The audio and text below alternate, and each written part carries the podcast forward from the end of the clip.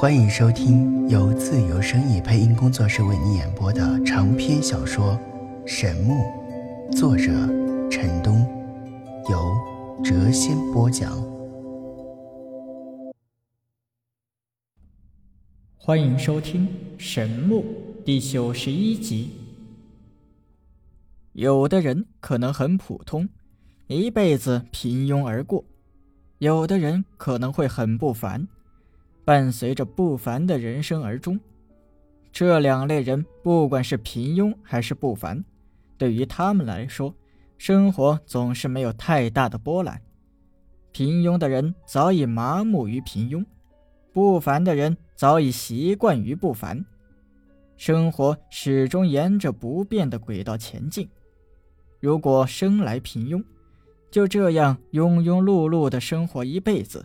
未尝不是一种幸福，但人世间的事情总是那样的复杂，许多事当事人根本无法做主，许许多多莫名阴差阳错的事情发生在人们的身上，发生在每一个人的身边。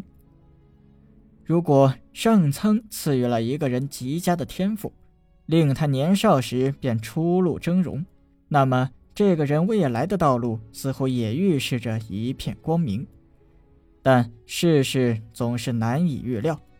一个人的命运往往只在一瞬间就会发生改变。当一个高高在上的人突然间从五彩缤纷的云端跌落而下，他心中的失落感可想而知。对于上苍来说，这也许只是一个小小的操作失误。但对于一个少年得志、意气风发的人来说，这可能是最为悲惨的事情。陈南在十六岁的那一年，修为莫名其妙的停滞不前，且随后开始大幅度的下降。这对于他来说，无异于是晴天霹雳。一个人若是开始时就很平庸，那么即使一辈子平庸下去，也不会感觉到有任何不妥，更不会因此而感觉到痛苦。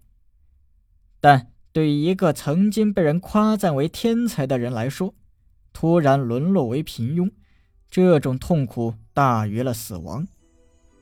天才在刹那间成为庸才，这巨大的转变，任何人也无法接受。不凡突然归于平凡，天才突然归于平庸。陈南遭逢了巨变，几乎疯了，拼命的苦修玄功，但事实再次证明，他真的成为了一个废材。习惯于光环缭绕，每次于前，巨大的落差令他几乎有了轻生的想法。在此后的一年当中，他整日浑浑噩噩，感觉生活一下子失去了色彩。不甘于平庸，却只能平庸。冷嘲热讽已经令他麻木，苦涩寂寞的煎熬已经成为了他生活的一部分。陈南那原本五彩缤纷的世界变得灰暗无光，巨变使他的人生道路发生了转折，离原来的轨道越来越远。在他的意志消沉之际。他的父亲曾轻轻的叹道：“人生需要磨砺，苦难也是一笔宝贵的财富啊。”但他那时早已失去了昔日的雄心，在功力倒退的同时，他的信心似乎也已磨灭。他的母亲劝导他去游历天下，慢慢的放下心中的包袱。陈南听取了他母亲的劝导，从此便由名山大川，足迹遍布了仙幻大陆的许多地方。相逢是一种缘分，离别后不断相逢便是奇缘。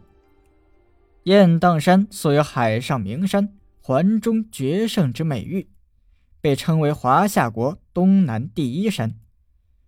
雁荡山因岗顶有湖。芦苇丛生，结草为荡，秋雁宿之而得名。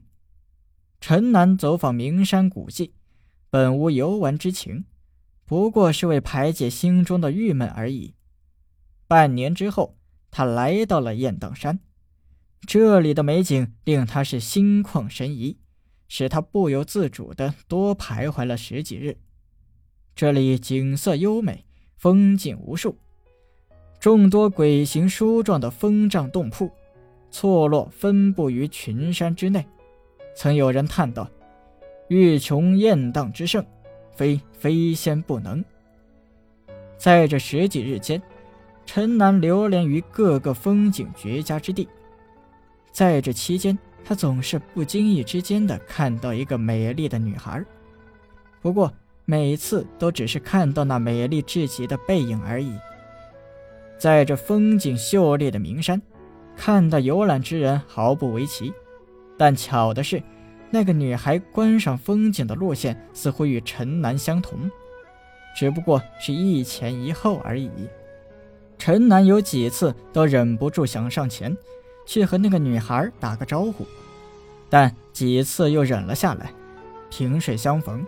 贸然上前似乎有些唐突，再者，以他此时的心境，不愿与人多做交谈，完全就是一副鸵鸟的心态。在第七次看到女孩的背影时，前方的女孩停了下来，展现在陈南眼前的是一副绝美的容颜，不沾染丝毫的尘世气息，宛若折落的仙子一般，白衣飘飘，秀发轻扬。一双灵动的美目正在一眨不眨地看着他，无双的容颜上带着一丝不快之色。坏人，你为什么总是跟着我？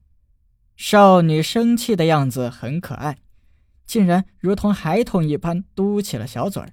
但这并非做作之态，从那清亮的眼神可以看出，这完全是出于自然。一个人的双眼是他心灵的窗口。女孩的双眼如同清泉一般清澈，如星辰一般明亮。那纯净的眼神预示着这是一个非常纯真的少女。面对那美丽无双的容颜，陈南感觉有一丝震撼。如此的国色天香，在这深山之中，宛若精灵仙子一般。为什么不说是你总无缘无故在我的眼前晃呢？坏人，不要为自己找借口。我不要你跟着我，这里有两条道路，通向相反的方向，我们一人走一条。前方是一个岔道口，女孩当先向一条道路走去。陈南笑了笑，走向了另一条道路，两人相背而去。陈南回头看了一眼，而后大步向前走去。那绝对是一个涉世未深的女孩，似乎还保留着年幼时的纯真。不然也不会把一个跟踪了他七八天的人仅仅称为坏人。这样清丽脱俗的少女似乎不属于尘世，纯纯的话语，天真的行为，似乎根本就不谙世事。